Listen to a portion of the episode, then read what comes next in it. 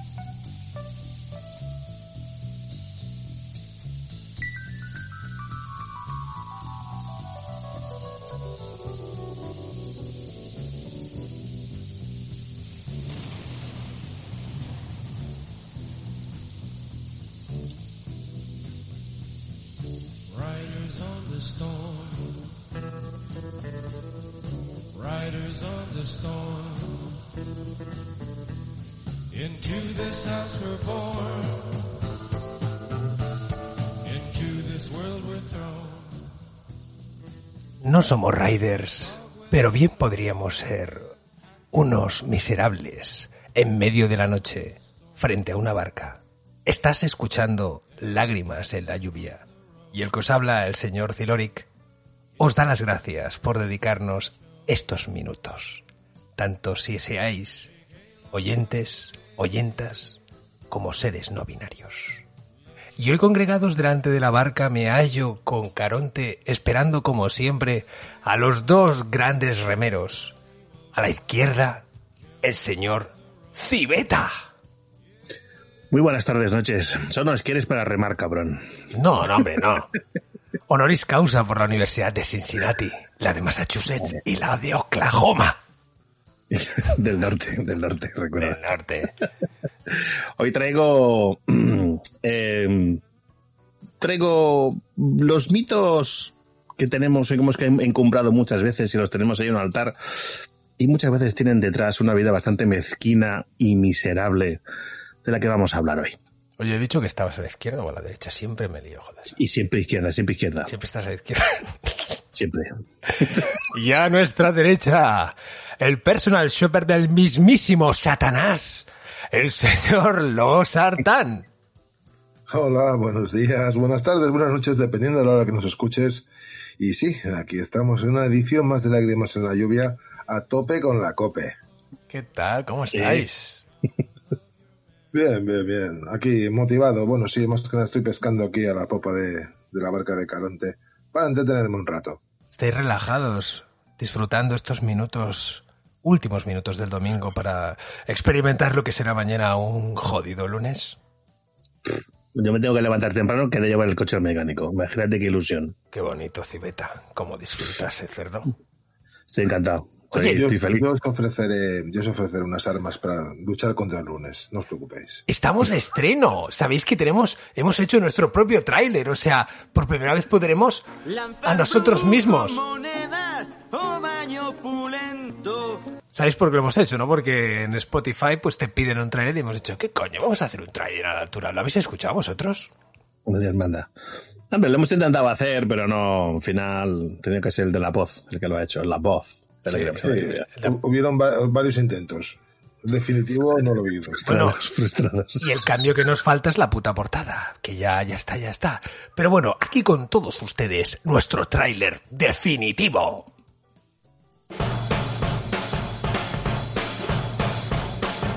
Elige la miseria, elige madrugar, elige en transporte público, elige ver tus series en el móvil mientras cagas, elige plato recalentado del Lidl y porno alemán sin subtitular. La miseria me encanta. Elige papel higiénico de una capa, vino de Tetrabric e ir a comprar un sábado por la mañana. Elige música con anuncios en Spotify. ¡Su puta madre!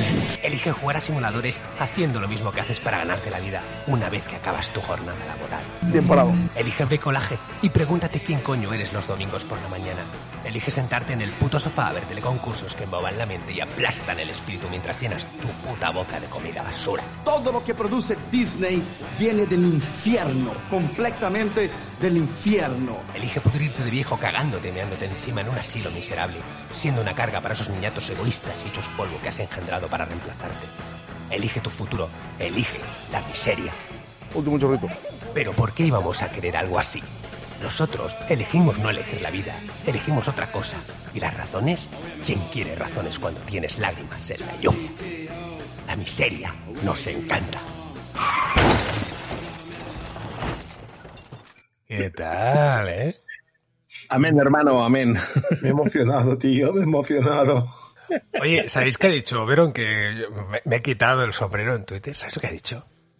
¿Qué ha dicho? ¿Qué ha dicho? Es impactante, lo acabo de poner en el burger a todo volumen y me han atendido bien y la gente me miraba con respeto, creo, y con signo de interrogación al final. Yo creo, creo.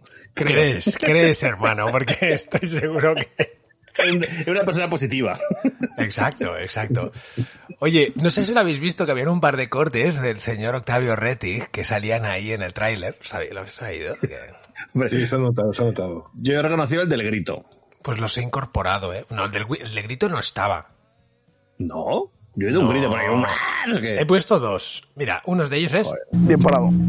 el bien parado de Ray. Bien, bien parado. Sí, sí. ¿Te acuerdas lo que le decía? Último chorrito. Eso es cuando estaba dando al sapo. Último chorrito. Tenía, yo creo que había, había- falta, este estaba bien y había que añadir el grito de ¡ah! El grito, el del grito. esa cojona. Ese, ese es, es ya una seña de nosotros. Lo he de poner. También he puesto otro nuevo que ya seguro que saldrá. Es este. ¡Ey, demoniados! Eso es ma- marca de la casa. Oye. este hombre. ¿Os habéis enterado que lo he puesto en Twitter? Pero como sé que vosotros no lo miráis, cachoperras, ¿de, de quién se ha ido? ¿A quién, ¿a quién se ha ido? Sí, se ha ido un grande, tío. Se ha ido un grande. Y he puesto en Twitter. Ah. En el Lágrimas estamos consternados por Sí, esta sí. partida. Descansa Nuestro amigo Darth Vader. David Sí. Prowse. Sí. Hoy te llevaremos al Elisio en nuestra barca. Y a ver, haremos un stop and go porque nosotros vamos al Hades. Sí, pero, le- pero que se dé una vuelta con nosotros, hombre. Oye, chicos, que traigo un montón de miseria para seguir la segunda parte de Electric Boogaloo y no quiero hacerla más larga de la necesaria. Quiero que vosotros tengáis vuestro tiempo. Films. Exacto, de la Canon Films. ¿Os acordáis dónde lo dejamos en un momento muy épico? Con Chuck, el amigo Chuck.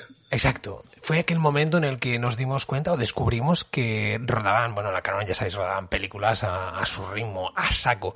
Pero, ¿qué sucedió? Pues que la de Desaparecido en Combate, eh, al hacer la primera, pues directamente se pusieron a rodar la segunda. Y cuando acabaron, dijeron, hostia, es que la segunda es mucho mejor que la primera. Mejor poner la segunda primero, ¿eh? Y así hacemos que haya el mercado, ¿vale? ¿Os acordáis de aquello? Sí, sí, esto es espectacular. Bien, bien, bien, bien. Pues vamos a seguir tal y como estábamos aquí, ¿vale? Canon quería llevar a cabo la estrategia de la época dorada de Hollywood, ¿vale? No sé si sabéis eh, qué hacían los, eh, los estudios en Hollywood en esa época. Necesitaban tener, de alguna manera, un plantel de actores que eran como su seña, su identidad. Y Canon los tenía. ¿Podéis decir algún nombre de estos? Eh, Siempre nos pillas con el culo al aire, tío. Ah. Joder, bueno, oye, oye, oye, le he insultado un par de veces. Si quieres, lo hago una tercera. Sí, no puedes intentarlo. Pero mira que como si esto fuera complicado. Bueno, va, ya tengo, ya hay un corte para quitaros el problema. Globus le estaba gritando Menachem en hebreo. Pregunté a alguien qué estaban diciendo y me dijo, hablan de un tío que hace karate. Joram estaba enfadado porque había firmado un contrato para cinco películas por cinco millones de dólares.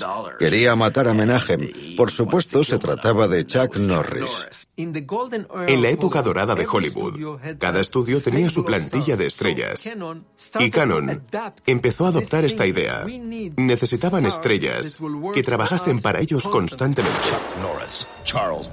Para alguien como Charles Bronson, cuya carrera en Hollywood había entrado en declive, aquel era uno de los pocos lugares donde podía ir. Creo que Bronson tiene más carisma, pero ninguno de los dos era actor. Hombre, Charles Bronson, actor. Como Steven Seagal, ¿no? Bueno, a ver, si no. O John Wayne. Hombre, en, en Los 12 del Patíbulo hizo un papelón. Madre de Sí, bueno, pues son de esos actores que yo que sé, que, que, que, que tendría un buen día, ¿no? No, lo que pasa es que Bronson tuvo un buen inicio, tuvo un buen inicio en su carrera, lo que pasa es que luego tuvo pues una- un final de carrera mierdero que afectaba a cualquier cosa, por eso estaba con No, no, no. A ver, no es que aceptara cualquier cosa, es que lo pillaron de la Canon y los mancellaban. O sea, eso era marca de la casa. ¿Vale? Hay gente que dice, no, es que acepta cualquier cosa. No, es que estaba en la Canon. ¿Vale? Co- Coño, y eso no era cualquier cosa. Sí, sí, pero bueno, es que más adelante hablaremos un poco de esto. El pobre Charles Bronson fue mancillado de muy mala manera, incluso algunas que no- nunca se llegaron a ver.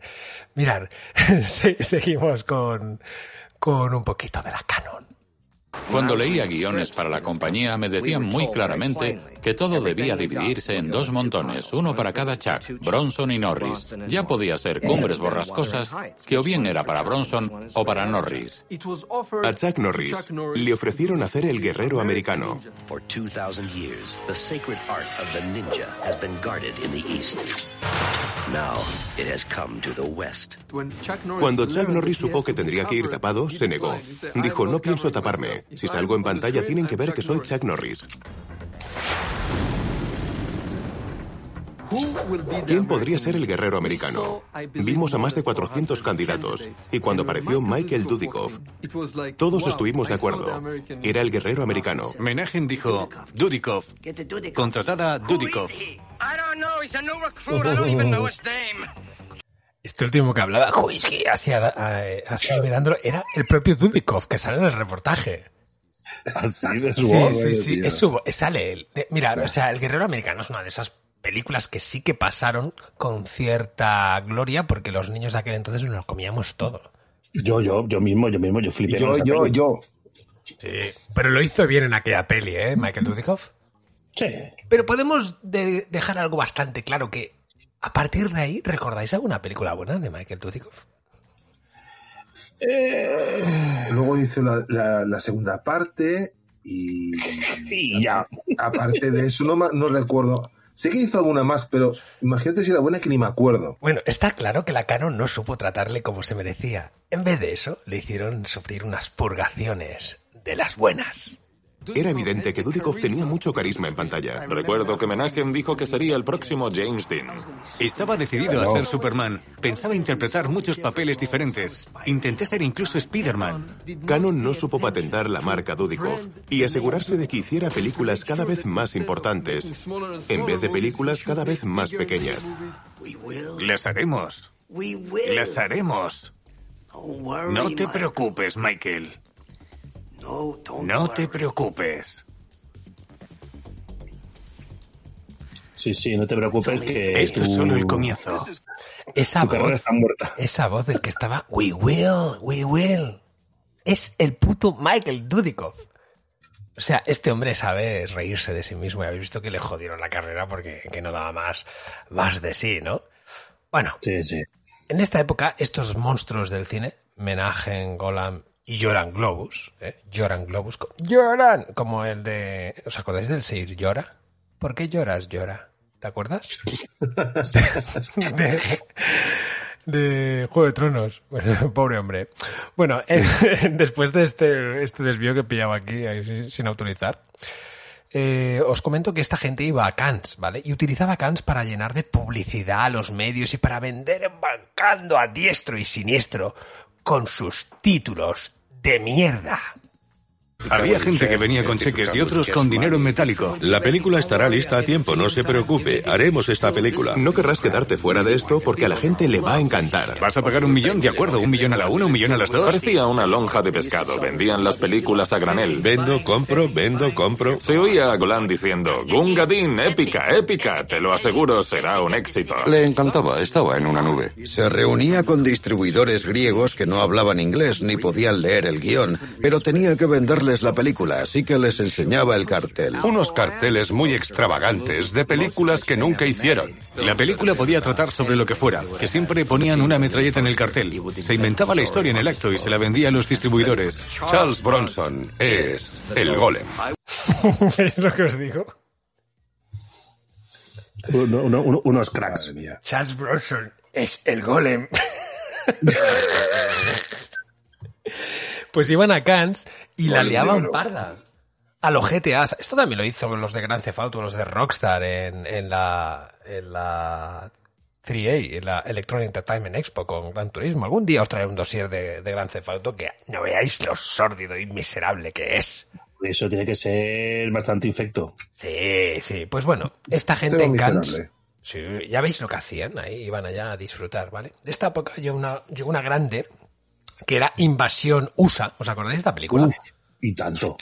Una película avanzada a su tiempo, explosiones, escenas. Sí, es demasiado avanzada. Creo que la entenderán en el siglo XXVIII. Exacto. Escenas inconexas. La gracia era que tenían a su disposición una ciudad y un centro comercial que iban a destruir por la, con- la construcción de una pista de aterrizaje. Dinamitaron casas, manciaron el centro comercial. Había muy buen material. Pero esta gente, como ya os podéis imaginar, iban muy adelantados a su tiempo, cortaban y editaban las películas como les salía de las pelotas.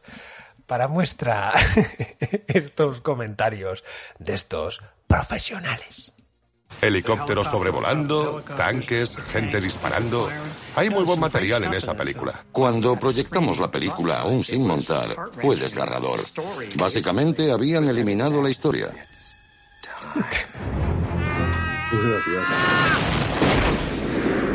Tiene muchas escenas buenas, pero totalmente inconexas. Menachem y Joram no eran especialmente meticulosos a la hora de editar una película en el proceso para crear la versión definitiva. Vale, rebobina. Ahora, corta, corta, corta, corta, corta. Empezaba la mañana con una reunión en su despacho y luego se iba a la sala de montaje para editar un tráiler.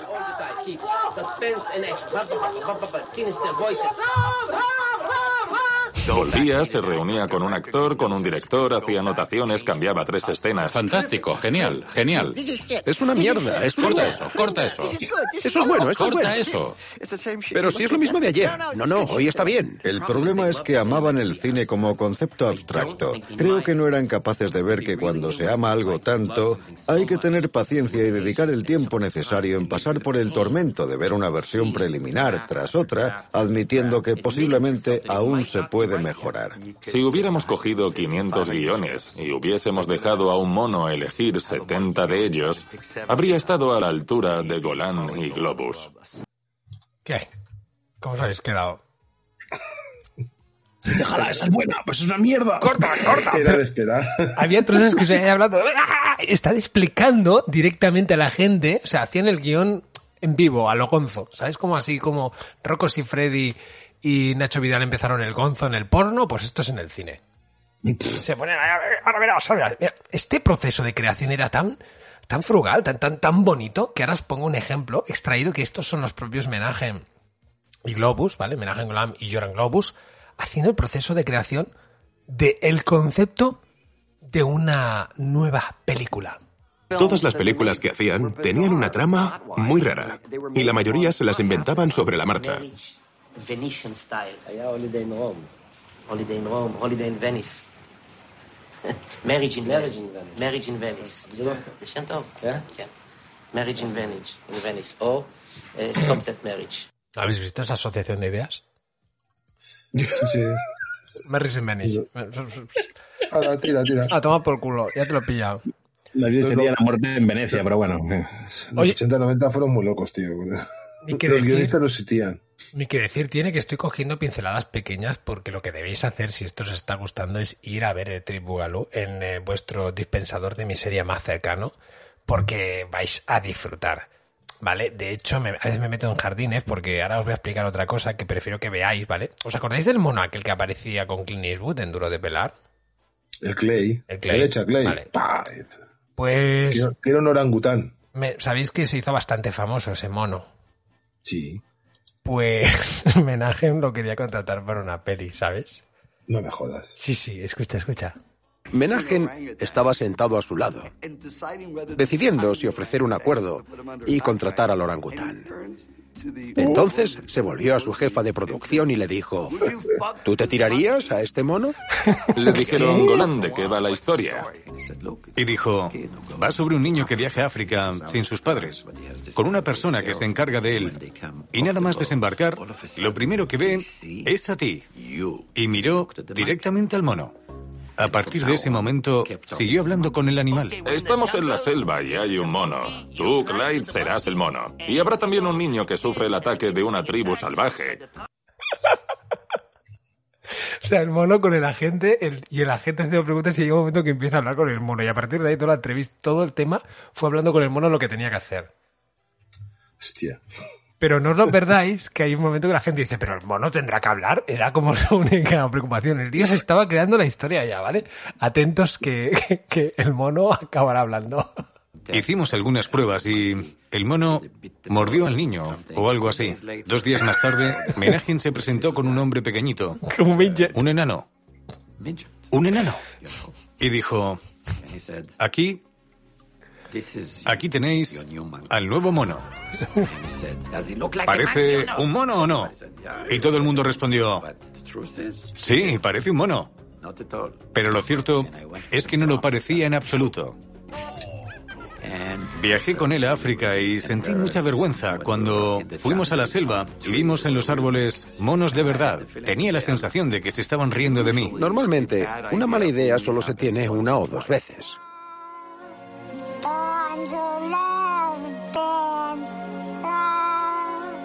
Pero ellos tenían ideas malas por regla general. Eso que habéis oído de... Era el mono, ¿eh? Hablando. Era el midget vestido de mono. O sea, dantesco. Lo peor de lo peor. Hostia, pues esa película, ¿cuál era esta? No la he visto. tío. Hay que verla, hay que verla, pero que hicieron segunda y tercera parte. Es lo que decía, que normalmente, que dice al final, normalmente las malas ideas se tienes una vez, pero bueno, esta gente tenía esto constantemente. Y después de esto vino Death Wish 3, que básicamente era una mierda muy dura de Charles Bronson. De lo peor, de lo peor. Y pensad que llegaron a la cuarta parte. Ni siquiera Charles Bronson quería hacer esas películas ya, ¿eh?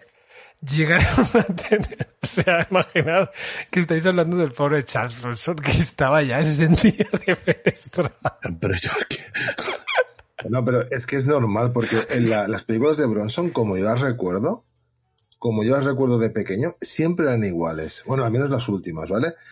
Era lo de siempre. Eh, el, el Bronson estaba feliz en el principio de la película. Todo le iba de puta madre. Y entonces le mataban a alguien. Quien fuera.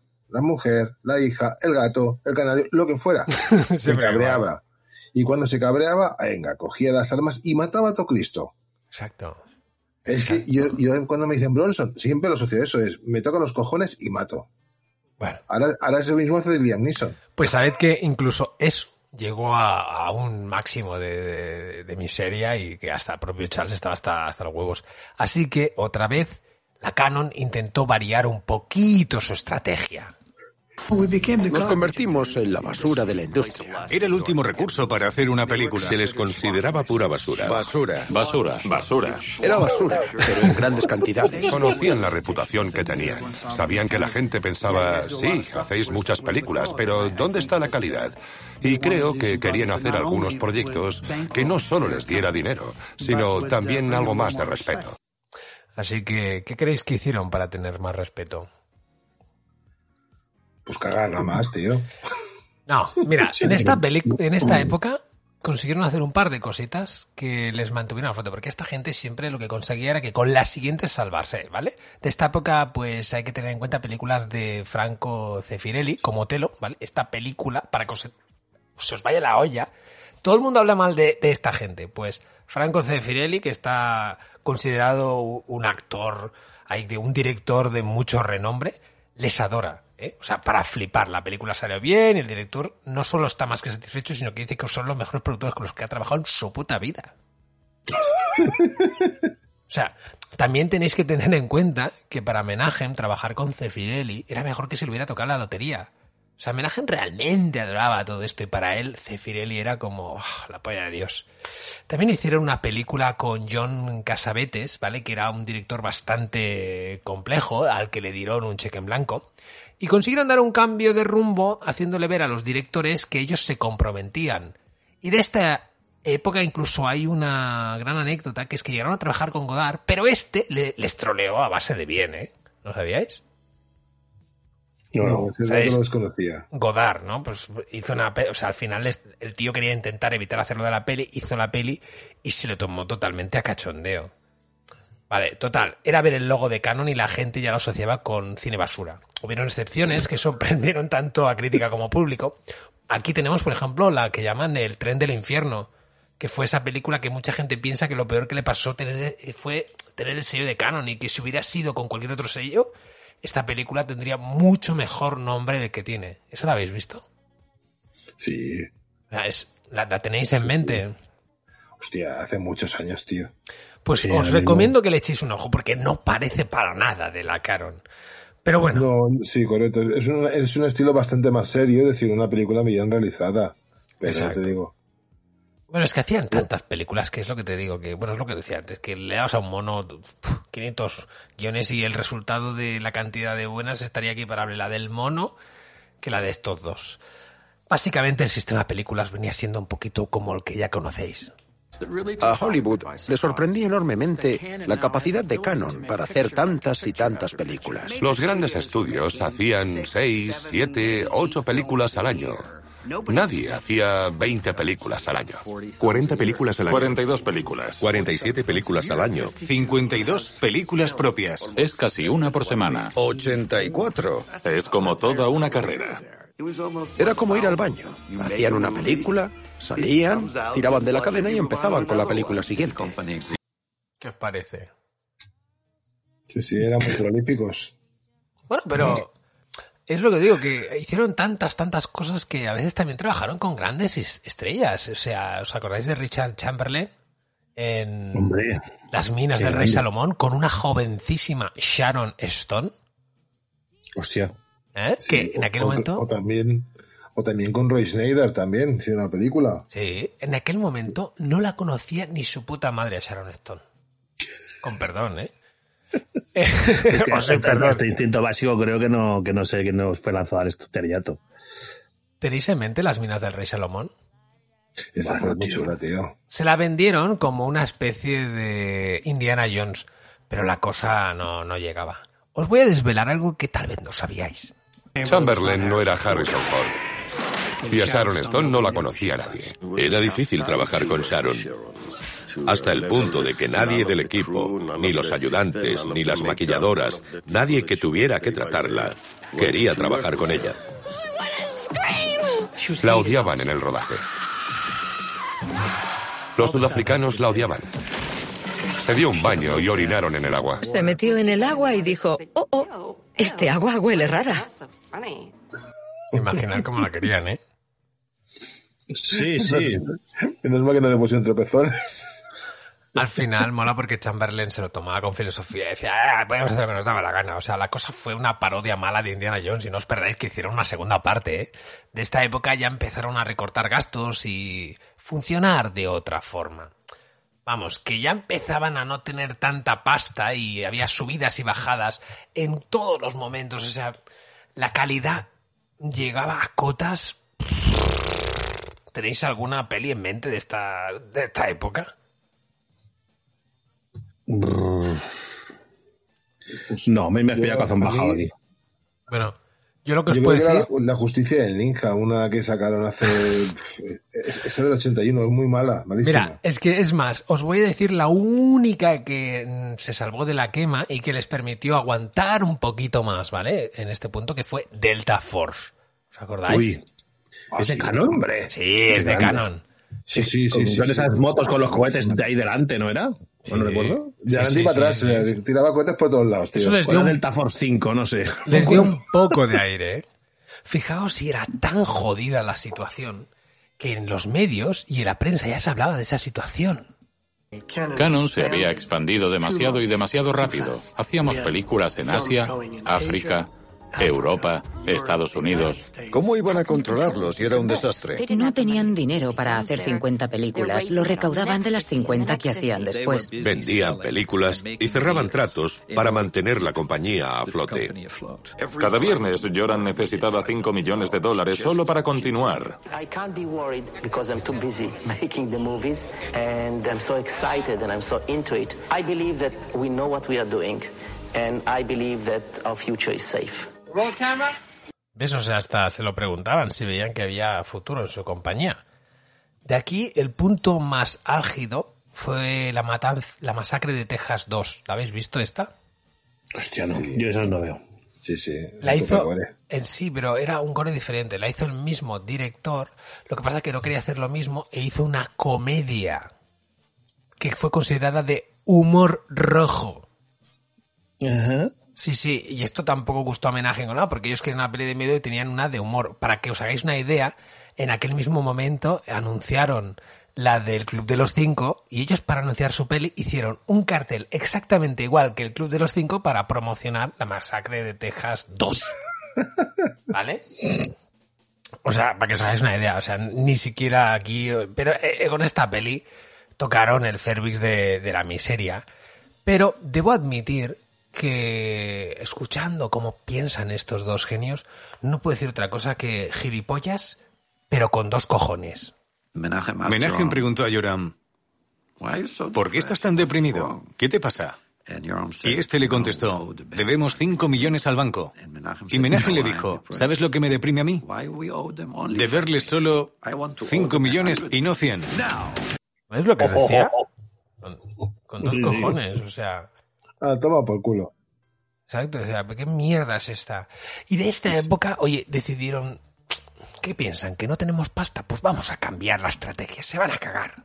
Si la gente cree que tenemos problemas económicos, contratemos a un actor de primera categoría y anunciemos tres grandes producciones. A ver qué dicen ahora. Tell me, the Stallone deal, is it completely signed? Dijo, voy a dirigir a Stallone en la próxima película. Le respondí, tú estás loco. Mi cliente no trabajaría contigo ni por 10 millones de dólares. Y Menachem le respondió, ¿y por 12 millones? Menachem le pagó una suma de dinero sin precedentes. Exacto, ¿qué os parece? sí, claro, sí. Por 10 no trabajaría, pues... Esa, fue, esa, esa debería... Esa sería la de Cobra, entonces. No, esta fue la de Joe Alcon. Uf. Pero Algo algo... está graciosa esa peli. Ah, es verdad, es- eso es- esto es posterior. Vale, vale, vale. Está graciosa. ¿Sabéis que consiguieron cambiar algo en Hollywood estos dos con esta película? ¿Sabéis qué? Ah, sí, que cambiaron. Cambiaron lo que se le pagaba a las estrellas por hacer una película. A mucho. Exacto, exacto. Como iban de, de esta forma tan loca, Canon siempre ffue pionera en muchas cosas y en este caso en concreto consiguieron que a partir de ahí lo que cobraban lo- lo- los actores pues subiera por cosas como esta. Bueno, como los futbolistas ahora, que es una idea de olla absoluta. Bueno, ahora no con el COVID, pero... Ahora os pongo un corte donde el director de Joel Alcon se quejaba un poco de lo que le hicieron hacer y de los cambios de guion que le, le tocó hacer para acabar cagando Joel Alcon. Película unos cuantos camioneros haciendo combates de pulso. Lo de los pulsos fue una elección muy extraña. Y ya está. ¿Cómo se consigue que algo así sea interesante? Vamos a hacer grandes escenas de acción con solo dos brazos. De paso, podrían haber incluido a alguien hablando así. Hola, Sylvester, ¿cómo estás? Sin duda fue algo único y quién sabe, podría haber sido la primera de todo un género de películas sobre pulsos. Al final de la película incluso lloré. Menachem me dio un golpecito en el hombro y me dijo, ajá, te pillé. Pero yo lloraba porque veía mi carrera yéndose por el retrete y no sabía qué hacer. Ese era el director.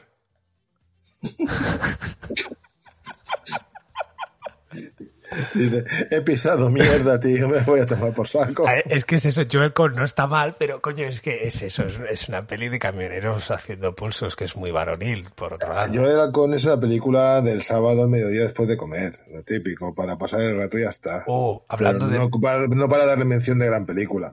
Hablando de varonil y haciendo un Inception que no toca, hoy he ido a hacer running por Montjuic y me he metido en una zona muy oscura que va con la luz y me he encontrado ahí Peña haciendo cruising eh, eh, parada en los árboles mirando a ver si había alguien. Y, o sea, eso sí que me ha dado mal rollo. Hay gente en, la, en, la- en el crepúsculo, en la oscuridad, ahí esperando. Qué mal. tú vigila, tú vigila con el crepúsculo, tú vigila. Allá la Sí, miseria sí. les encanta esto de, del cruising. allá. A ver, a ver quién viene, madre mía. En fin, no se puede correr por ciertas zonas. Si, no, si, si, si vas de paso y dejas a la gente tranquila, No, no, que te digo que se han acojonado porque claro, verme a mí con la luz, eh, con el monitor, ¿sabes? La luz en la frente. el cámara chalequito. filmando, una cámara filmando, cartel de, soy gilipollas, soy gilipollas. Vengo a correr por aquí. Yo escuchando ahí podcast de la, la órbita de Endor, imagínate, yeah, que estaban haciendo un especial de Bailando con Lobos. Bueno, en fin, después de estos minutos de publicidad gratuita, otros podcasts de- a los que respetamos, un saludo, hermanos, eh, sigo con lo que estaba. Bueno, os he dicho que ahora ya estábamos en otra, otra vez, un momento asqueroso de la canon en el que necesitaban volver a salir adelante. Y claro, como estos ya iban con el, con dos cojones y estoy haciendo aquí películas mm, más potentes, ¿cuál creéis que fue el siguiente título así de peliculón que intentaron hacer? Hostia, por esa época. Hostia, No pues, sé. eh, espérate. Estamos hablando del 86, 87. Pues podría. Yo recuerdo que en el 87 se hizo Superman 4. ¡Ah, muy bien! Películas estadounidenses a los estadounidenses no era su punto fuerte. Tenían el instinto de saber dónde querían llegar, pero no sabían cómo hacerlo. Empezaron a relanzar franquicias como Superman. Canon era sinónimo de mirad lo que han conseguido. Han llegado a lo más alto. No había ninguna razón para que Superman 4 no funcionara. ¿Te acuerdas de esa peli y los saltar? Ya la 4. ya te- uf, ya ¿Sabes de qué iba? Eh, realmente la he, bor- la he borrado de mi memoria. ¿Y tú? Esta, esta- Rosita? esta es la, la del centavo y el robar y no sé qué. Bueno, esta, No, con esta no, peli no, la de perdieron... la 3. Con esta peli perdieron hombre. una millonada, ¿eh? Tuvieron que recortar en todas partes, ¿vale? La- ya no hablemos de la historia que Superman estaba intentando traer la paz en el mundo colocando todos los misiles nucleares en el espacio, ¿vale? O sea, Christopher Reeve no quería volver a ser Superman. Y Menachem le dijo que, oye, mira, te hago una peli y, y hacemos que vaya de lo que tú quieras. Y claro, Christopher dijo, oye, quiero traer la paz en el mundo. También era un poco hippie, ¿no? Pero bueno, era, era en estos momentos. Y- Bueno, era la- también hay que pensar que era la época, era la, la- eran las últimas fases de la Guerra Fría y todo el mundo pensaba en el desarme. Tampoco iba tan desencaminado Christopher. Pues es lo que hizo, él hizo el desarme y tuvo que luchar contra el hombre nuclear. ¿No os acordáis del hombre nuclear? Hostia, no. Hostia, pues sí, sí que le he borrado de mi mente, sí, realmente, ¿eh? Un superhombre. Es que es que es infecta, ahora escucharás el motivo. El, igual que el hombre nuclear era un superhombre igual que Superman.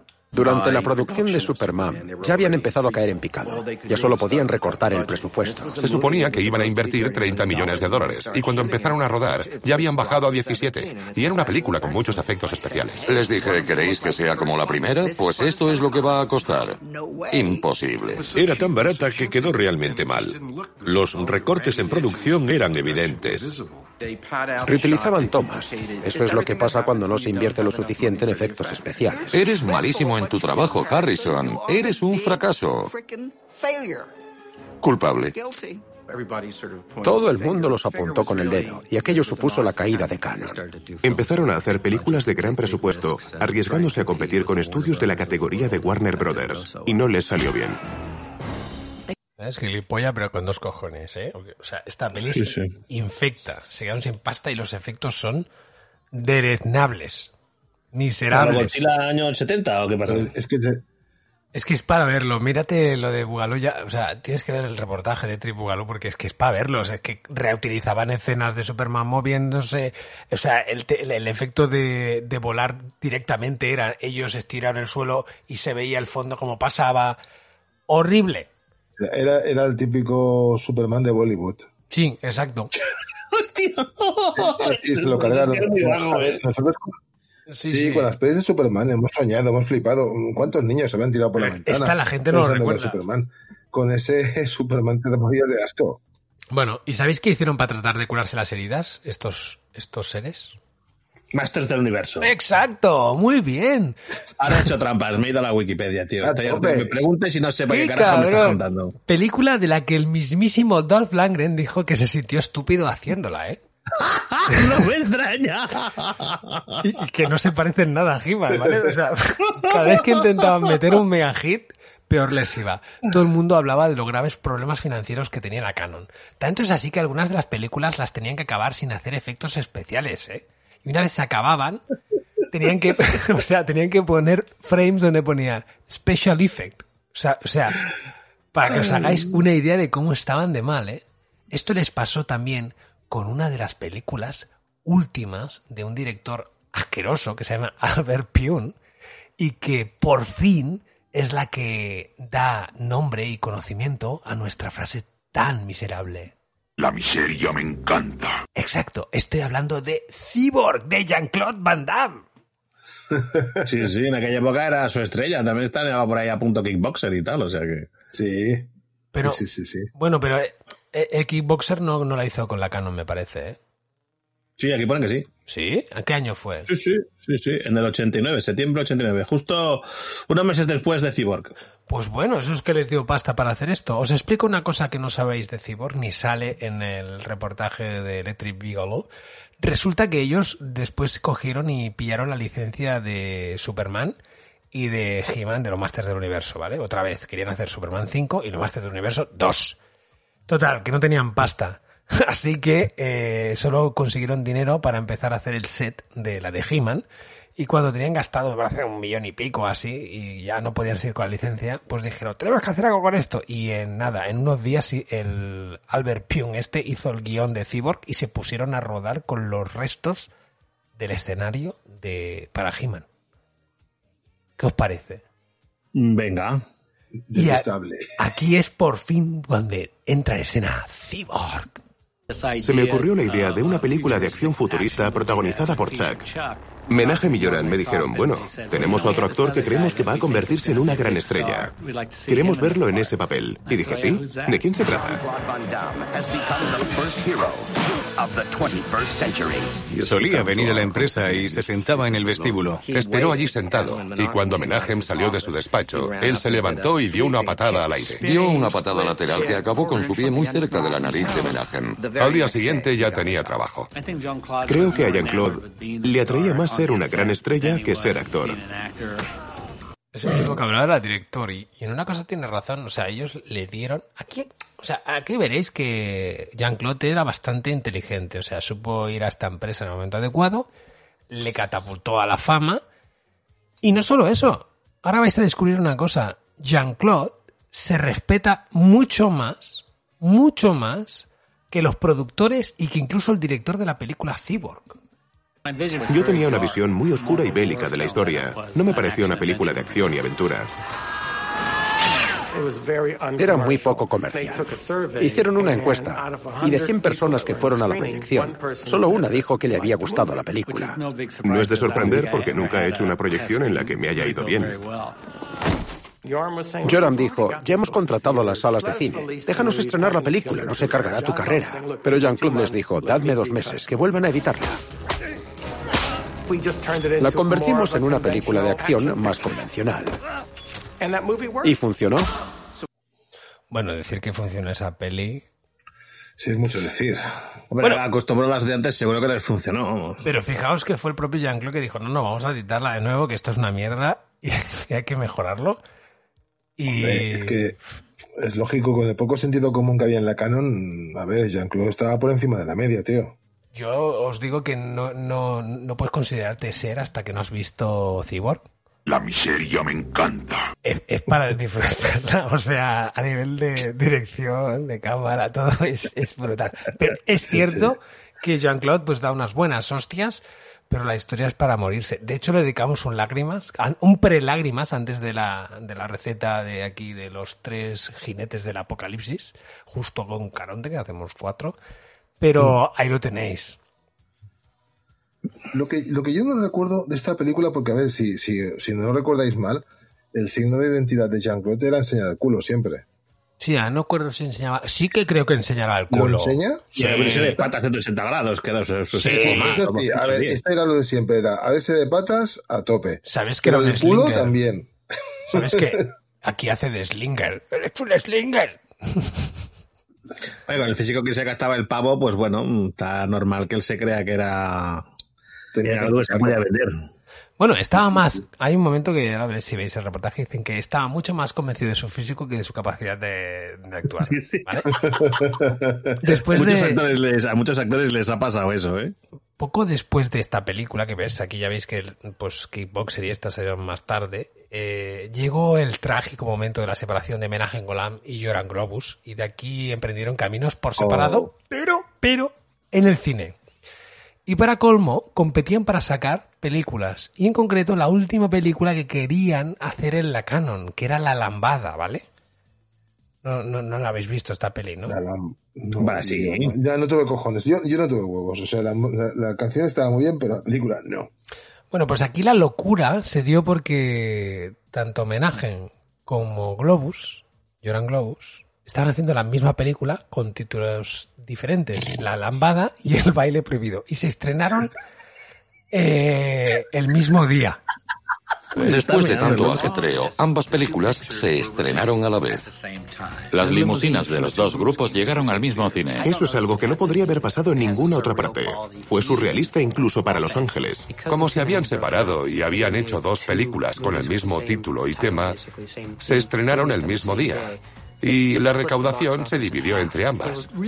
Intentaron crear la moda de la lambada en vez de esperar a la moda y luego hacer la película, como sucedió con Breakdance. Juntos tuvieron mucho éxito, pero por separado no sucedió lo mismo. Mucha gente se alegró de ver cómo se hundían. ¿Qué os ha parecido, eh? Sí. Bueno. Maravilloso. Para acabar esto que ya ha acabado mi bloque, larguísimo bloque, eh, os diré que justo al final del documental, en los créditos, pone que los que hicieron el documental les ofrecieron a Menachem y a, a Joran Globus eh, aparecer en el mismo y ellos le dijeron que, que no, que declinaban la invitación y al mismo tiempo decidieron hacer ellos su, su reportaje, su propio reportaje de Go Go Boys y no os lo perdáis, se estrenó tres semanas antes que este, que el que estaban grabando, imaginad, ¿eh?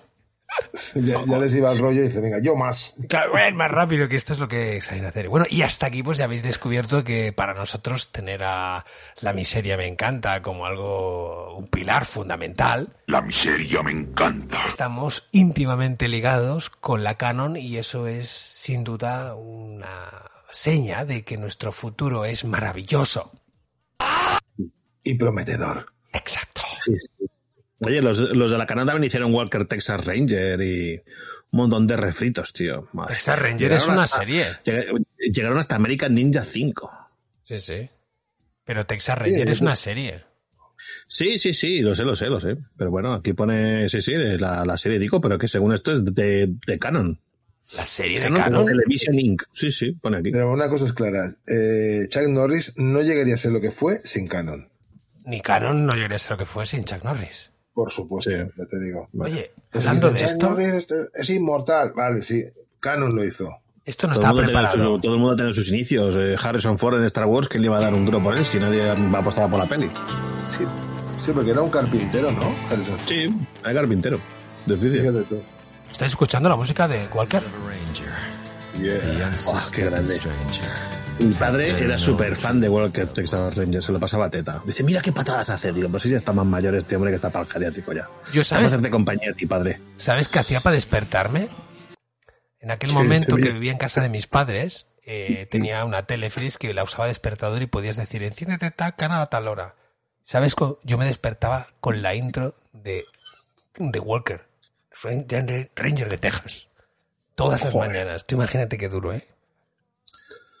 Sí, sí. Sí, le ha ido. Se encendía la tele y se decía, Costina, es hora mañana era pollo. La miseria me encanta. Exacto.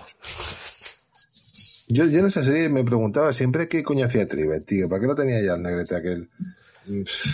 Bueno, mira. Siempre lo metía en follones. Era la cota de color.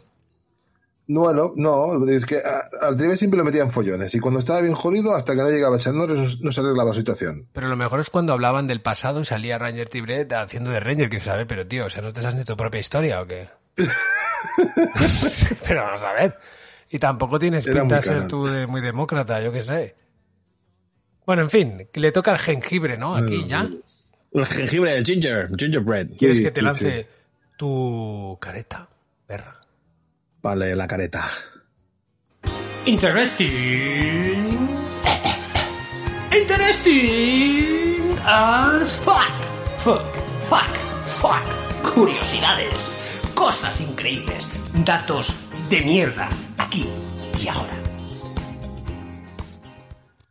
Muy buenas noches. Hoy vamos a traer un tema que a mí siempre me ha, me ha parecido particularmente curioso y algo que intento no hacer, que es leer sobre la vida de actores, mm, músicos, personajes a los que me gusta lo que hacen, su labor, su, su carrera, sus películas. Porque cuando descubro lo que hay detrás de sus vidas, pues la verdad les pierdo el respeto y pienso que su, lo que hacen es una mierda. Eh, tenemos montones de actores con este caso, que son de los que más se conocen porque están en el mundo de la farándula.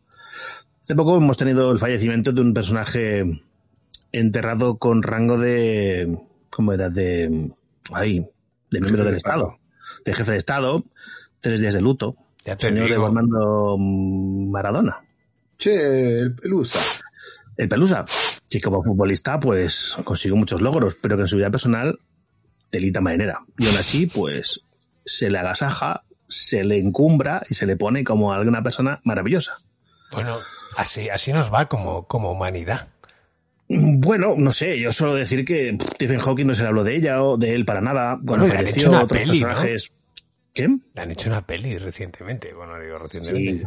Sí, recientemente, pero quiero decir que su, su fallecimiento pasa sin pena ni gloria y no sé, o personas que realmente han aportado algo a la humanidad. Este sencillamente ha llenado estadios, realmente hay gente que vive el fútbol como, para mí, pan y circo. A ver, ¿cuántas pelis le van a dedicar a Maradona y cómo se nota que no te gusta el fútbol, cibeta?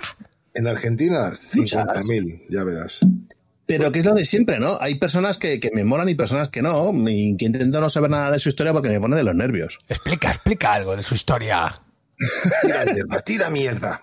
No, Deporado. ni mierda ni mierda, es, es- es su vida, ¿no? O sea, hay una frase referida a Maradona que dice, ¿qué importa lo que hizo con su vida? Importa lo que hizo con las nuestras. Último chorrito. Mamá, mamá.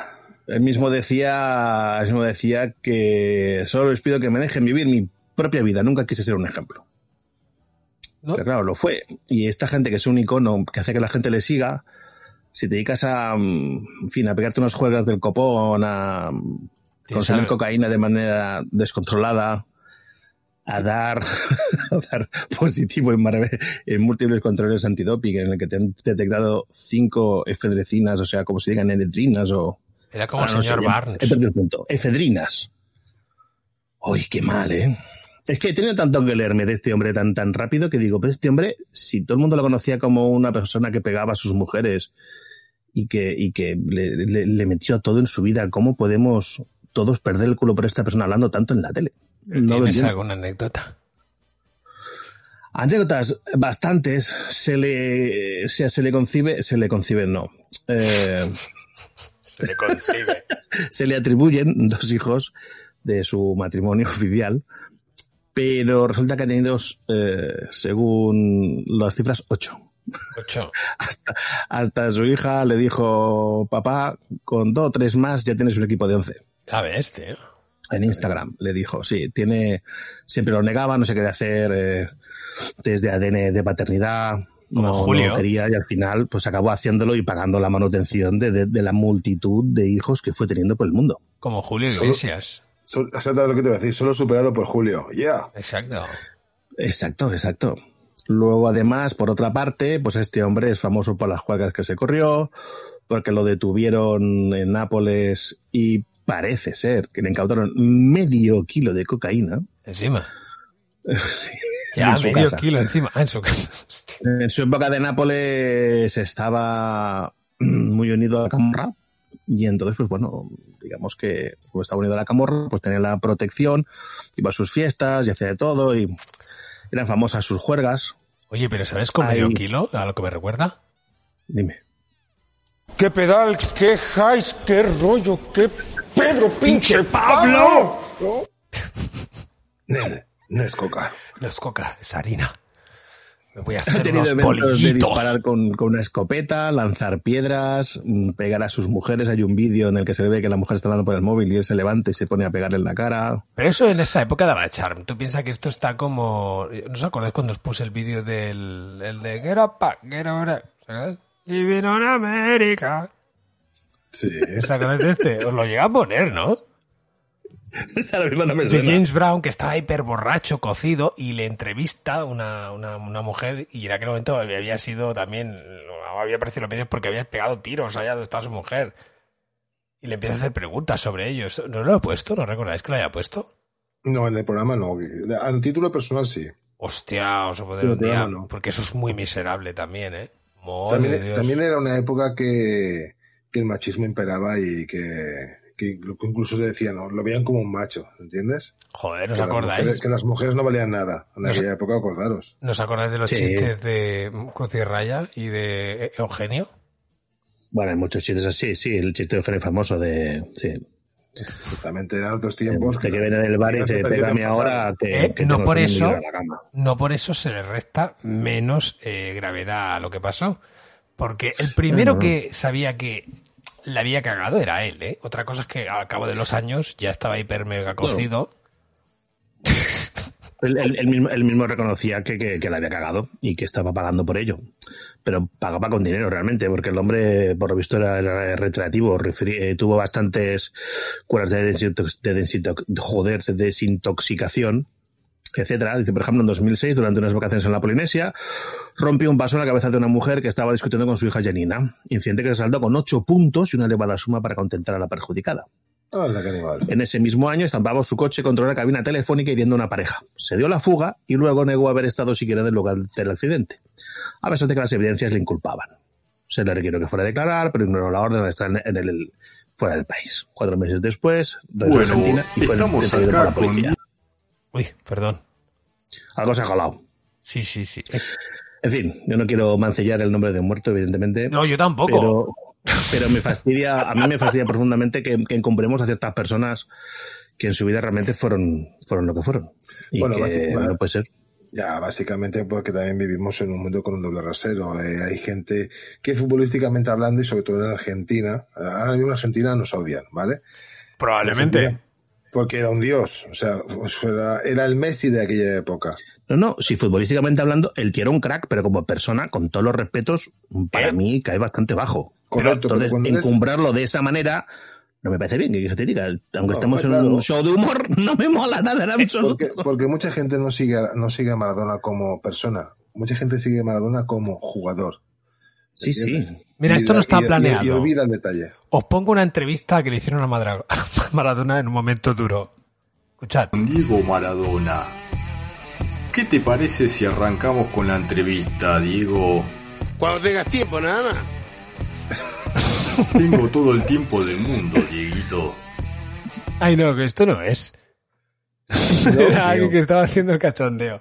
Es que tiene Pues un lo montón de cosas en YouTube que ponen Maradona completamente drogado, Maradona drogado en pleno partido de Argentina, borracho y con el culo al aire. Así va a ir la Maradona. Mm, Digo Maradona No. drogado en un boliche. Y lo suyo con la fiesta fue, fue bastante. Mira, mira. Bailando en la discoteca. Pues este hombre. Sí, Diego, ¿ves? Diego. Sí, sí, sí. Este hombre tiene más vídeos en YouTube. Es un cumbión bien loco, tío. Madre mía. Luego también, eh, por, por ejemplo, pues eh, él estaba con, conocía que en, la, en los semifinales, creo, del, del, del mundial, pues bueno, sabía que se había puesto Reynol en el, en el barril de agua de la selección de Brasil, etc. No jodas. Sí, sí. Les puso el Reynol Mundial de Italia de 90, del 90. para que se cagarán para la pata baja. Bueno, el Reynol es un sedante psiquiátrico, no es un laxante, es un sedante. Pero, Pero eso bueno. les pudo poner el hombre este en un partido. No, lo hizo un técnico, pero para lo visto él estaba, estaba, conocía ellos, no lo hizo él, no lo hizo él. Hostia, y ahora, y ahora que estamos hablando de aquel del Pelusa, eh, ¿sabéis que hay un punto en común entre Canon Films y Maradona? ¿Ah? Esto está... No, no, no, en serio, en serio. O sea, a ver, a- habéis se ha comentado, se ha comentado de que Canon eh, fue la culpable de los sobresueldos de los actores, ¿cierto? Sí. Pues os recuerdo que en la temporada 82-83, ¿de acuerdo? Se pagó por el fichaje de Maradona el equivalente a 7,3 millones Ah, de sí, sí. euros. Mira, también eran, hay- eran 800 millones de pesetas más o menos. Madre Fue, fue el comienzo de eso, sí. Exactamente. O sea, a partir del fichaje de Maradona, todos los demás fichajes co- costaron una pasta. Bueno, también decía que el, que, el, que el haber venido al Barça fue uno de los errores de su vida, entre comillas, porque aquí se rompió y se hizo de todo y luego se fue al Nápoles. Bueno, eso por una pastita, pero bueno. Eso porque se cruzó con un vasco de la hostia, ¿eh? Con el amigo que se, que, que se lo cargó. Pero bueno, sí, pobre hombre. eh, Una cosa es una cosa y otra es otra. No Bueno, que ver. por cierto, anécdota, ¿eh? vivécdota, que ese hecho lo aprovechó para eh, grabar un anuncio de McDonald's, cuando McDonald's ni siquiera existía. No jodas. ¿Vale? Sí, sí. Pero como que no existía y todo que existía, pero es que aquí no sería famoso. Por eso, por eso. Ah. Eso fue, eso fue en el año, ya te digo, fue en el 83, creo. Y entonces el primer anuncio que hizo McDonald's lo hizo Diego Armando Maradona. Y lo hizo en un McDonald's eh, que estaba muy, la- muy cerca de nuestra casa, ¿eh, Filori? Tú, tú no habías nacido todavía. Ah, sí, lo hizo en aquel. Sí, sí, lo hizo en aquel. Que lo cerraron, que me acuerdo que incluso hicieron unas encuestas a- por el barrio diciendo, oye, que hemos abierto esto, ¿qué crees que es esto? Te preguntaban que qué creías que era eso que se estaba abriendo. Sí, sí, fue brutal. Y me acuerdo yo que era un chaval, pasar por ahí y ver todo ahí, los focos y toda la pesca, y entrar a Maradona que iba con muletas, porque ya iba tocado el tío con la pierna. Imagínate si me acuerdo. Madre de Dios. Sí, sí. Os, os quiero contar una anécdota cu- curiosa de, lo que es el mundo del dinero, que luego me iré a los actores, que os quiero comentar cositas de... Ahora con el COVID y la crisis y la gente que está pasando hambre, eh, los multimillonarios estos que se forran por macho por B y sus manías telita manera. Eh, cuando salió el Ferrari F40, un icono en su día de los 40 años de Ferrari, que era un pepinazo de vehículo que solo hicieron mil y pico unidades, pues eh, Diego Armando pidió un Ferrari F40 a su representante. ¿Qué pasa? Que todo el Ferrari F40, todos eran rojos, pero él tenía una costumbre ya que todos sus coches eran negros, los Ferrari al menos. Y pidió que fuera negro. El representante se fue hasta Italia, habló, oye, mira, que es que el Pelusa, que esto y tal, se lo podéis conseguir, y el pavo lo consiguió con sus dos cojones, consiguió el Ferrari F40 negro que se lo pintaran, que solamente pintarlo costó 130 mil dólares. Pintarlo de negro. El Ferrarito de las narices. Total, que el representante, que de tonto no tenía un pelo, que para algo se dedicaba a los negocios, le dijo al presidente del Nápoles, oye, ¿por qué no, se- por qué no se lo regalas tú? Y quedas como un señor, ya que te está aquí haciendo, dando una pasta y luego haces un partido amistoso y lo recuperas. Hostia, pues qué buena idea, ¿cuánto cuesta? 870 mil dólares más 130 mil por la pintura, te lo dejo en un millón. Realmente había pagado 600 mil. Madre Dios. El pavo se, se embolsó una pastita importante, el representante. A la vuelta de esto, entonces, cuando llega de México y, y- y baja, baja de mando y ve, el- y ve el coche ahí. ¡Hostia, la qué, qué bueno! Le da un abrazo al presidente. Mira lo que te ha regalado el presidente. ¡Tío, puta madre! Y el tío se sube y ve que el coche no está, no tiene ni estéreo ni tapizado en las puertas. Y dice, Ferlay, no, usted, que era súper- se puede meter el Ferrari en el culo. No. Él quería un coche con estéreo y para mi 40 está muy bien. qué Pero, menos, oye, tío. que tenga lo que debe tener. Y lo iban a punto de volver y dijo, no, no, yo me encargo. Y entonces le puso lo que tenía el representante y entonces ya se quedó con el Ferrari 40. Es que me parece indigno que te den un Ferrari sin estéreo, tío. yo opino igual. En este caso, en este caso estoy con Diego. Oye, tío, de verdad, un coche será un pepino, pero hombre, los mínimos son los mínimos. Hombre. A ver, a ver, muchachos, dejad, dejad que. Es que me habéis tocado, me habéis tocado la fe de la moral y cuando siempre que ¿Por se hablan de coches tengo que decirlo. ¿Por qué? Eh, Ferrari, Ferrari Sí. es una marca deportiva y, en- Sí, y muchas veces ocurre que cuando son tan deportivos que le hacen concesión al confort. Nada, cero. Joder, pero la puta radio. Lo, lo sé. pero hay unos mínimos porque al final esto de deportivo poco. Se usa para lo que se usa, para lucir palmito. Para, para fantasmas. Claro, Ah, y luego, y en la- a colación lo que has dicho, el representante de Maradona trató directamente con Enzo Ferrari. O sea, le tocaron los cojones al mismísimo Sí. Lo, lo he abreviado, que las noticias son tres páginas, Quillo. Que yo abrevio, sé. para no, para no aburrir al cuando, cuando hables de gasolina, tengo- yo tengo que meter. Eh, si no, no puedo. Esto parece un programa de Top Gear, ¿eh? No empecemos a chuparnos las pollas, coño. Pero bueno, oye, exacto. Oye, por cierto, hablando de Sharon Stone antes que has hablado de ella, que decían que nadie la aguantaba, vamos a hablar de actores y famosos un- bañados en dinero que son, con todo mi respeto, una banda de gilipollas. Vale, o sea, es que cuando veo las tonterías de la gente que digo, de verdad, los mandaba yo a la guerra, los hacía pasar hambre, los llevaba a un campo de refugiados, y a veces les iba la tontería de golpe. Pero no, no va a ser el caso. En fin, Sharon Stone, por cierto, es una persona que nadie quiere curar con ella porque tiene un carácter, digamos que bastante horroroso, mm, con múltiples anécdotas y bastantes tonterías. Yo he leído bastantes cosas que, le- o sea, lo siento, es que estoy abrumado, estoy abrumado porque estoy indignado con tanta gente y tanta estupidez. Madonna, por ejemplo, tiene un rasgo bastante famoso y es que la tía cuando va a un hotel dice que el lavabo que se lo pongan nuevecito de trinca Joder, y que cuando se va del hotel lo destruyan para que no lo vendan en eBay. ¿qué te parece? Bueno, si lo paga, ¿por qué no? Pero bueno, sí. Sí, sí, hombre, si lo paga. Pues sí, de verdad, o sea. Aquí cagó Madonna. Dice, quiero echar mi ñordito y que nadie más lo haga. Exacto. Y también pide que las luces de los jardines sean apagadas por la noche para disfrutar de las estrellas. Y en su ya rosas blancas recién cortadas con una medida exacta. Madre del amor, tío. Bueno, tenemos a J. Lowe, nuestra amiga Jennifer López, que es considerada la reina de las manías. Esta tía tiene una manía, tiene bastantes, bastantes manías. Eh, entre ellas, por ejemplo, o el miedo a los gérmenes. Entonces esta no pide que se lleve, que, que destruyan el váter, o sea, que lo construyan uno nuevo y que le hagan uno, uno ello, no. Sencillamente se lleva su tapa del inodoro desinfectada y personal. Y es la única que puede usar para ir al baño. Muy bien. Muy bien. ¿Vale? Entonces, tiene un problemilla a la hora de dormir y es que ella, si no son mm, sábana de, hilo- de 250 hilos, no duerme bien la pobre. Como la princesa del, de- del guisante y los ocho, y los ocho colchones. Por lo mismo, entonces lo soluciona llevando sus propias sábanas a todos lados. No, Vale. me gusta- no me gustaría ser el asistente de J-Lo, madre mía. Sí, sí. Eh, también, por ejemplo, pide que, que cambie la iluminación, que haya grifería de oro, eh, todo tiene que ser blanco en principio, paredes, mesas, sillas, sábanas, flores, velas. No puede haber productos alimenticios como bombones o bollería que puedan tentarla. Solo come tortillas hechas con grada de huevo. Siempre un sillón especial para maquillarse y máquinas de deporte en las suites para ponerse en forma antes de los conciertos. También pide litros y litros de agua mineral.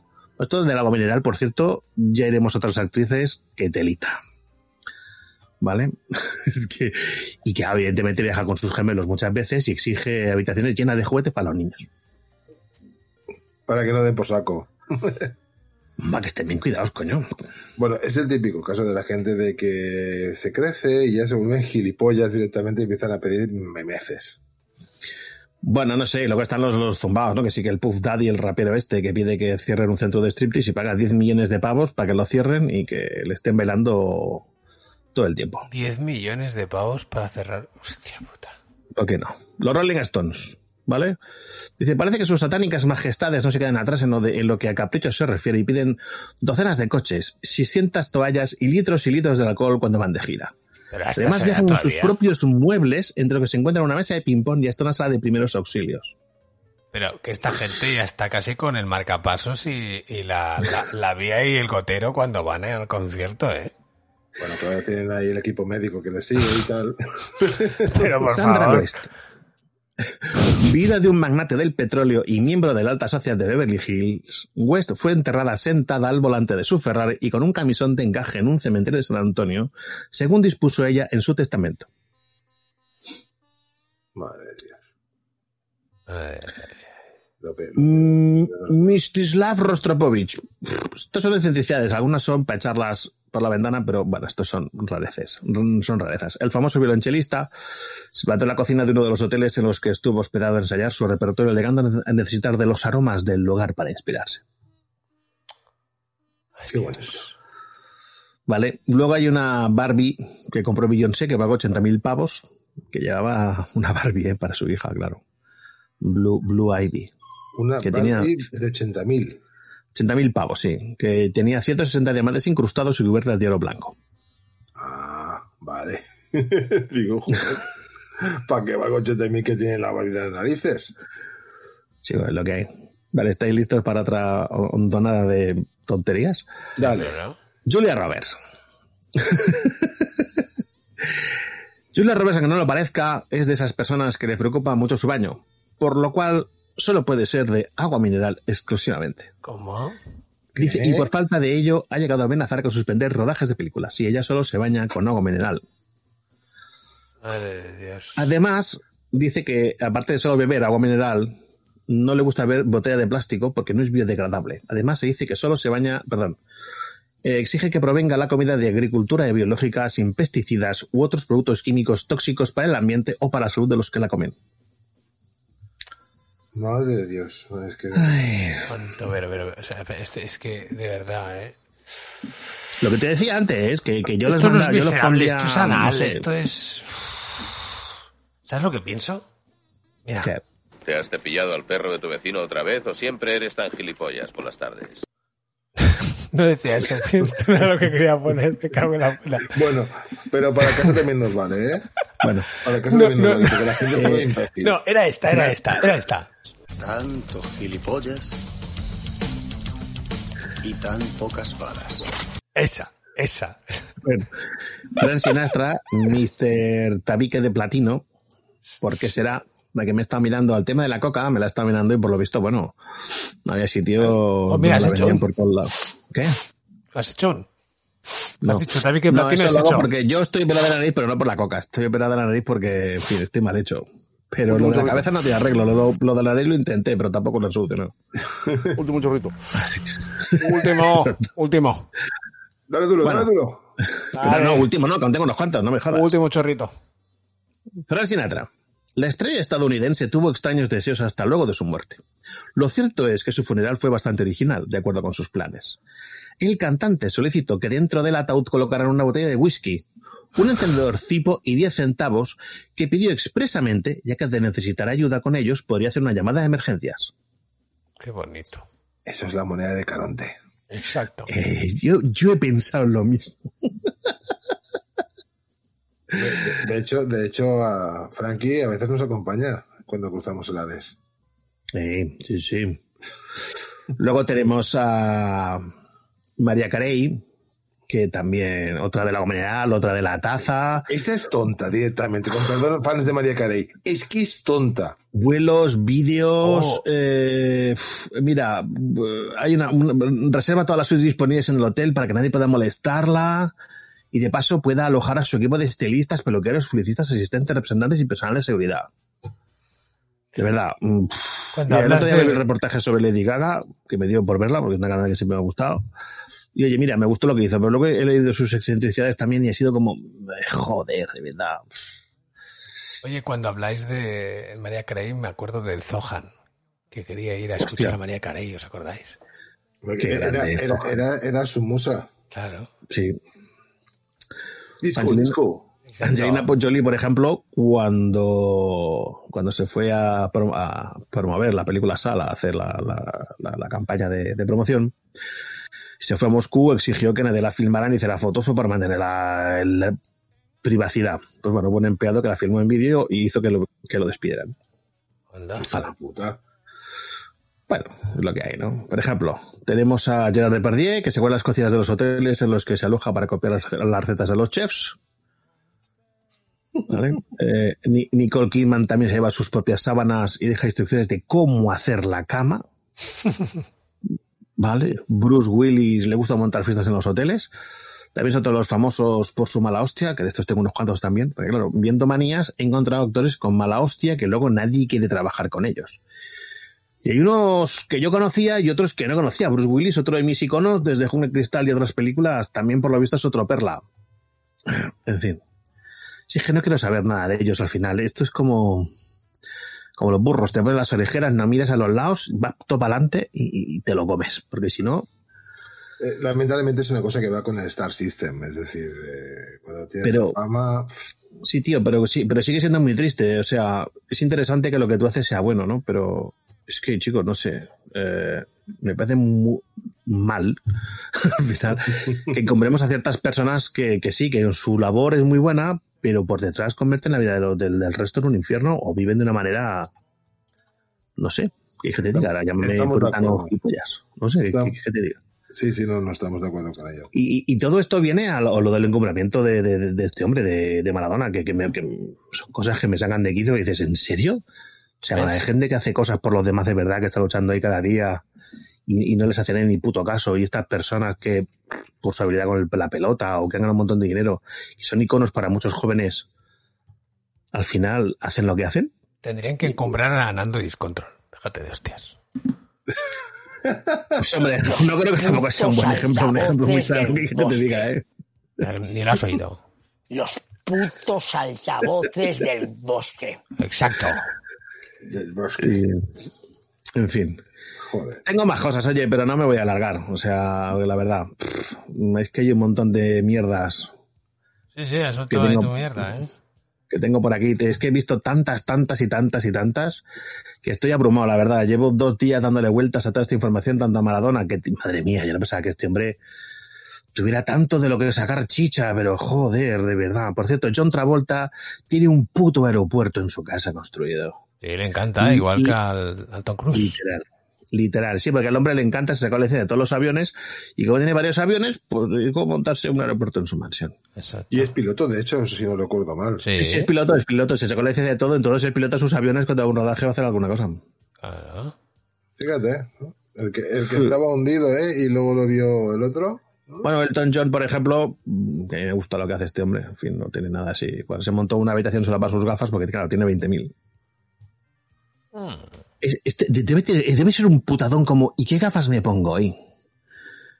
Ojo, cuando tienes, cuando tienes tres, vale, pero cuando tienes 20.000, que tienes una base de datos, tío, Sí, con pero su el, tío cuando ubicación. va, el tío cuando va a General Óptica le ves en el culo, tío. Porque dice, "Ay, que, se me va a llevar, se me va a llevar media tienda. Es decir, Oric, tengo, tengo la gafa de corazones en la 115202. Muy mal. Porque de- debe tenerlo parametrizado de alguna manera para encontrar sus las putas gafas, ¿no? Seguramente algo debe haber hecho para encontrar Tiene esa 20 mierda. tiene 20.000, tío.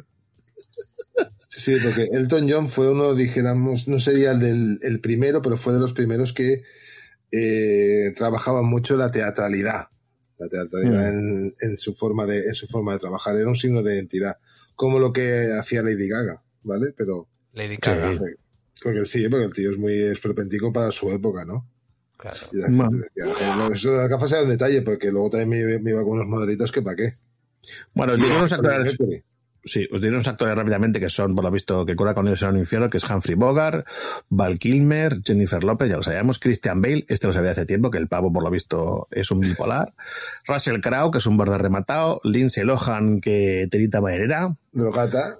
Mike Myers, Mel Gibson, que, uff, Catherine Hegel, que es la de Anatomía de Grey y Sweet, y más Ah. cositas que ha hecho esta mujer, Alec Baldwin, y tengo por ahí en otro lado otros, otros perlas.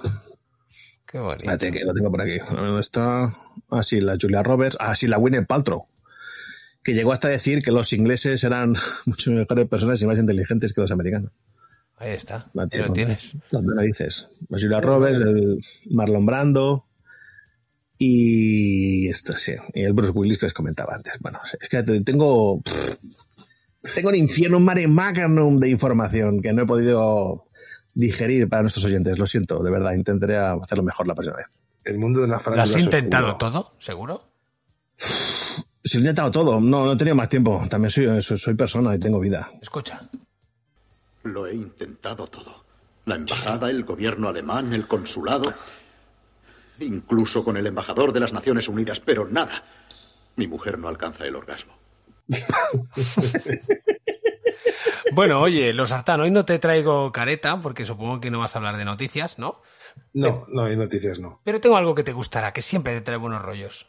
Venga. Hombre.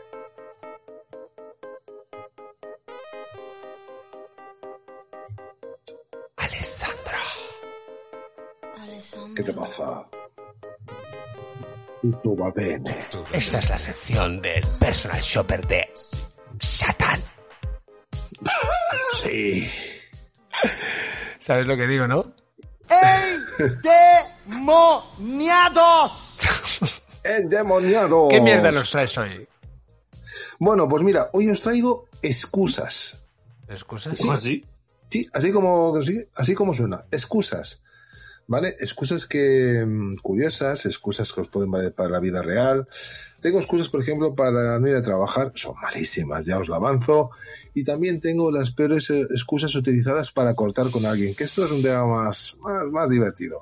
Para cortar con alguien. Sí, tío, sí. Bueno, porque con esto, Sé a ver, pensemos que con incluso. confinamiento y, las, y la distancia social se han roto muchas relaciones. Pero hay veces que te ves atrapado en relaciones y no quieres cortar, o sea, es decir, no, el, el corte no es bilateral, ¿entiendes? No hay un mutuo acuerdo y, son, y uno tiene que dar el paso. Entonces, ¿cómo lo haces? ¿Cómo lo planteas? ¿Cómo lo pones en escena y en, la- y, y en marcha?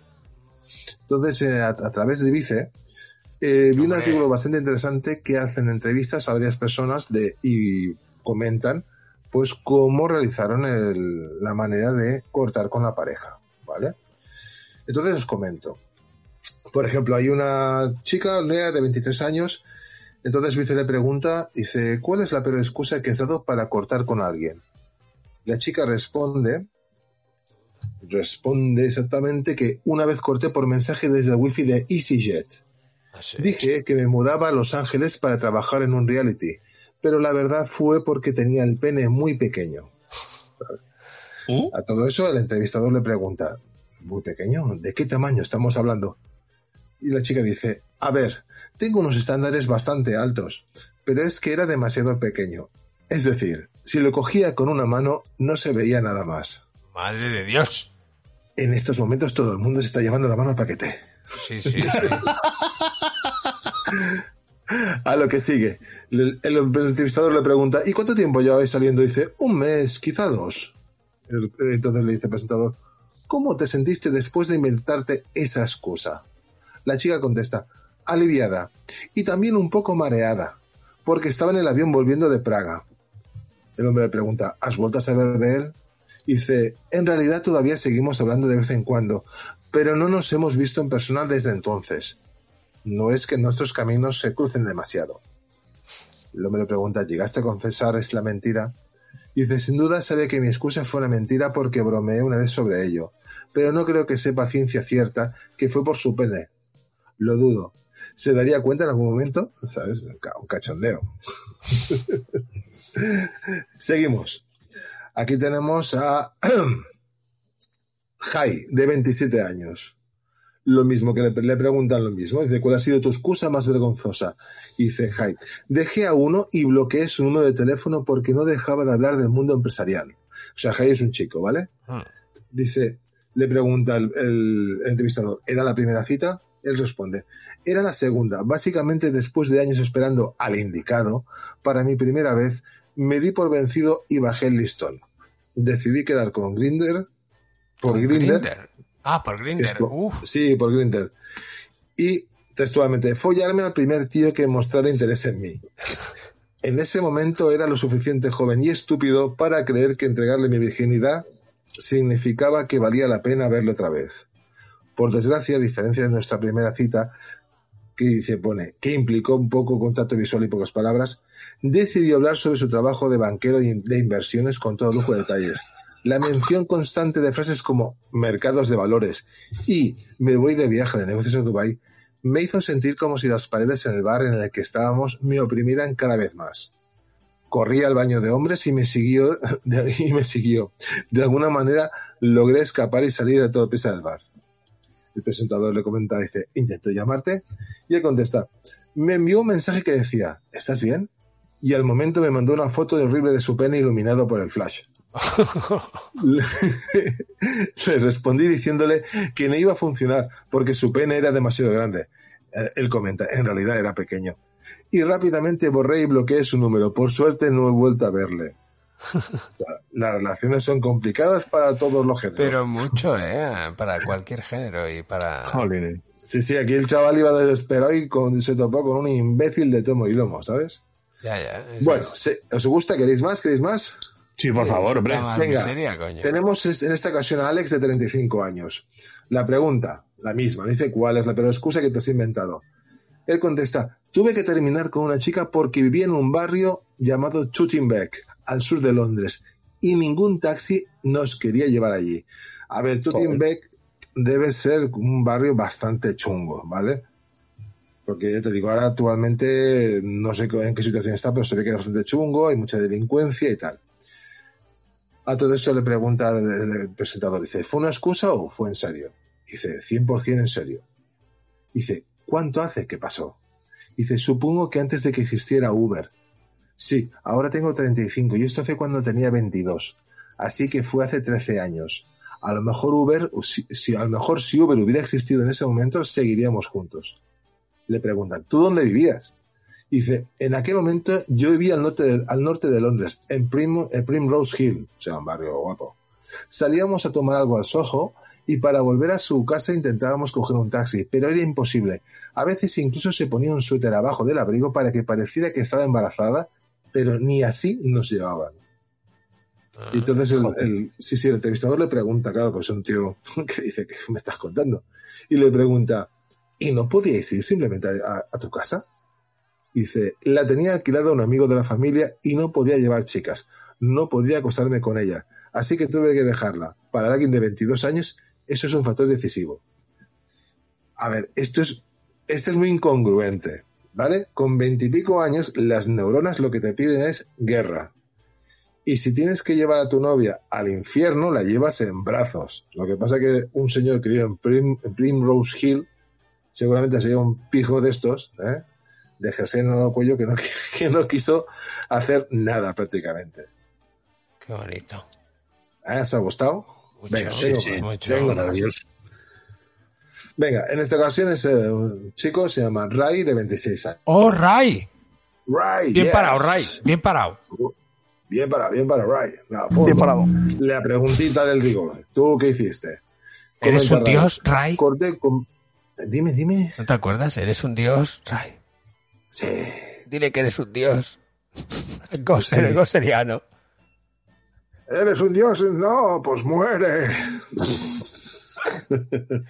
bueno, pues nuestro amigo Ray le comenta que corté con primera novia en el instituto para no tener que decirle a mi madre que tenía novia. Joder, qué grande. Sí, tío, qué poca valor. Mi madre nos iba a acompañar a una excursión. Me asusté y la dejé junto, la dejé justo antes de subir al autobús. Qué bueno te dejo. Porque no Sí, quiero sí. eso a mi madre. Sí, exactamente, que no se entere. La pobre chica estuvo llorando todo el viaje. Cuando mi madre me preguntó si sabía por qué lloraba, le dije, es, es que me pega. Las chicas blancas son malas, así que no hablo con ellas. Te quiero, mamá. Madre de Dios. Le pregunta, le Complejo pregunta, de "¿Cuánto Edipo". tiempo-" Sí, sí, tío. Le pregunta, ¿cuánto tiempo llevabais? Dice que llevaban saliendo un año, pero saliendo significa que no sabes, que, que el hecho de salir significaba que solamente se cogían de la mano y ahí íbamos a la escuela juntos. O sea, eso era su relación. Madre de Dios. Una relación pura, inocente, da- nada carnal, ¿sabes? Sí, sí, carnal. Sí, sí, carnal. Y luego le pregunta, ¿volvisteis a ser amigos después de todo? Y el chico contesta y dice, no, estábamos en círculos de amigos diferentes. Después de dos semanas empezó a salir con el capitán del equipo de fútbol y me parece bien por ella. O sea, ya esto es muy americano, ¿sabes? Qué bonito. Ah, que se ha gustado. Muchísimo. Venga, más, más, más. Maravilloso. La miseria me encanta. Tengo, tengo a capazos. ¿Sí? No, joder. Tengo mierda para, para aburrir. Venga, va, Molly, 25 años. Le preguntan, ¿cuál es la peor mentira que has dicho para cortar con alguien? Molly dice, le dije a una chica con la que estuve saliendo que no le respondía a los mensajes porque me habían metido en la cárcel. Soy una persona horrible. Hombre, bueno, es- eh, oye, esto es bastante original, ¿eh? Es una buena Sí, excusa. Tú dices a alguien algo así y seguro que deja de escribirte. Correcto, no, no, no, no. Es tan, es tan heavy que el entrevistador le dice, oye, pero es que eso es muy extremo. Sí. La chica, si la chica contesta. Pero funciona. Claro, dice, dice, lo sé. Dice, solo que no soportaba terminar con alguien. Llevábamos unas cuantas citas y dejé de sentir lo mismo. Pero no sabía cómo decírselo. Joder, macho, la Así gente que, así que inventé ¿eh? esa ridícula mentira. Lo peor es que al principio me mandaba mensajes de que estaba muy enfadada porque la estaba ignorando. Y cuando le dije lo de la cárcel, se sintió mal y me pidió disculpas. El entrevistador Ay. le pregunta y digo, ¿pero por qué la cárcel? Dice la chica, dice, porque había ido a una exhibición de Oscar Wilde en la que se hacía en una cárcel, por el pánico que había diciéndole que estaba en la cárcel.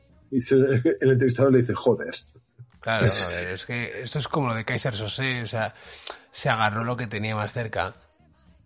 Sí, correcto. Bueno, porque es que hay gente, a ver, también hay que entenderlo. O sea, a ver, es, es un tema muy raro, pero joder, hay que entenderlo. Seguramente a, a mucha gente le ha pasado que te metes en una relación y por no querer hacer daño a la pareja, pues intentas buscarte las mil y una. Lo que pasa es que, claro, un tema así, decir la cárcel, es demasiado, demasiado extremo. ¿Vale? Pero otras tonterías se, se habrán hecho en la vida, ¿sabes? Claro. Vale, entonces como último testimonio tengo a Tami, de 26 años, que esta chica dice que una vez fingí que me había roto la pierna para no tener que ver a mi novio después de la escuela. Joder. Sí, sí, tuve que saltar con una pierna la plataforma del tren para que pareciera real en el caso de que me viera desde el otro lado. Qué bonito. Sí, sí, la pregunta, ¿lo dejaste después o solo fue por un día? Y dice, fue el principio del final. Salimos durante un mes más, pero después terminamos. Le pregunta, ¿seguiste fingiendo que tenías la pierna rota durante ese mes? Y dice, no. Le pregunta, ¿no hemos hecho nada? Y dice, sí, desafortunadamente él era muy listo y se dio cuenta de que ya habíamos terminado. Básicamente yo era pésima rompiéndome relaciones, así que me inventaba lo que fuera para salir del paso. Hay que ver. Joder, brutal, teclear, tío. ¿no? ¿Que- ¿Has sido tú? Eh, eh, eh, Era muy inteligente, sí. Un día se había roto una pierna y al día siguiente ya podía caminar bien, sí, era muy listo. Sí, sí, sí. Oye, es que ¿quién ha, esto- quién ha tecleado con esa potencia? Yo no. No he sido yo cogiendo una cosa, perdón, no he hecho ruido. Ah, no, no, no, no, digo, coño, que tecleas No, como Johnny tranquilo, 5. no, serán 20 latigazos. Por cierto, el otro día, mm, lo de los simuladores, ¿acordáis que terminé con que había un simulador del Papa? Sí. Así es verdad, ¿cómo iba eso? Pues cuando llegué al 6227 había un simulador de Jesucristo. Muy bonito. No me jodas. ¿Y, y mueres a los 33? La verdad es que no lo he mirado, pero sería lo suyo, ¿no? Bueno, y en Twitter nos compartieron un simulador. Que es fake, pero que el simulador de acción de gracias. Ah, sí, qué grande. Sí, sí, sí, es que ya os digo que no os paséis por Twitter. Thanksgiving Simulator. Y matas al pavo. Brutal, ¿eh? Y nos lo, nos lo compartió H. ¿H? ¿H? Sí, Eh, ¿La James Bond? de señor Misix. Ah. Bueno, es que tenemos, tenemos usuarios Twitter, ya digo, con no seguir, no tenéis ni puta idea. Y hablando de esto, nos han llegado ya los patos de AliExpress, aquellos patos que íbamos a sortear a los oyentes Enorme, en el programa eh, octavo, el de Para Vosotros Miserias. Así que todos aquellos que ganasteis uno, que lo dijimos en El Hombre y la Miseria, en el episodio 9 de la segunda temporada, pues podéis enviarnos un email a La miseria me encanta. indicando vuestra dirección y os haremos llegar un pato. Así que, más allá de eso, ¿tenéis algo que queráis compartir con nuestro querido público? Bueno, no, po- poca cosa más. Poca cosa más. Porque también tenía excusas para no ir al trabajo, pero bueno, eso lo podemos guardar para otro día. Jo, tío, que lo del lunes, que a mí me viene bien que te llevar al coche. Es una ¿Te buena viene excusa. bien? No, no, son muy gilipollas, ¿eh? Yo, yo te, yo te las tiro si quieres, ¿eh? Hoy nos ha pillado un poco a todos un poco cansados, supongo, con ganas de, yo qué sé, no sé si que si se acercan las fiestas o qué, pero hoy uf, se masticaba la miseria, ¿eh? Es que con tanto, con tanto confinamiento y tanta hostia, oye, al final. Eso se complica, ¿eh? En todas partes, creo yo. Y mira que te lo tomas de forma positiva y todo el rollo, pero uff, complicado al final, ¿eh? Oye, Sí, os quería preguntar, ¿qué os parece si ponemos a este programa de portada a Michael Dudikoff? Pues si pusimos a Chuck Norris la otra vez, Michael Dudikoff. Sí, yo lo pondría, porque fue, porque fue uno de los estándares, o sea, fue uno de los mm, estándares de, de la marca. Exacto. Sí, ya pusimos a Bandama hace dos o tres, o sea que no lo podemos repetir, pobre No, hombre. por eso Dudikov. Exacto. Sí, que Dudikov al final fueron eh, Ninja, Ninja Americano, Ninja Americano 2, y luego hizo otra que no me acuerdo cuál era. También era un mierdón de cojones, pero... Se- sexo anal 5. El reencuentro. La puta de Singapur. 8. El culo de Bombay. yo, yo, desde luego, si los oyentes y las oyentas se ríen la mitad de lo que nos reímos nosotros haciendo esto, madre mía, ya... Yo me pena. Sí, sí. Bueno, oye, ya llevamos una hora y media, que siempre intentamos hacerlo en una hora y se nos va, se nos va. Yo insisto en lo de la hora siempre, pero se enrolla como una persiana. Yo hablo poco. Bueno, depende del día, ¿eh? No me jodas. O sea, Sí, pero digo, cuando te engorilas, te engorilas. madre del amor. Sí, Era Bueno. totalmente más falso que una moneda de, de cuatro céntimos. Bueno, si os parece, lo dejamos aquí y Sí. hasta la próxima.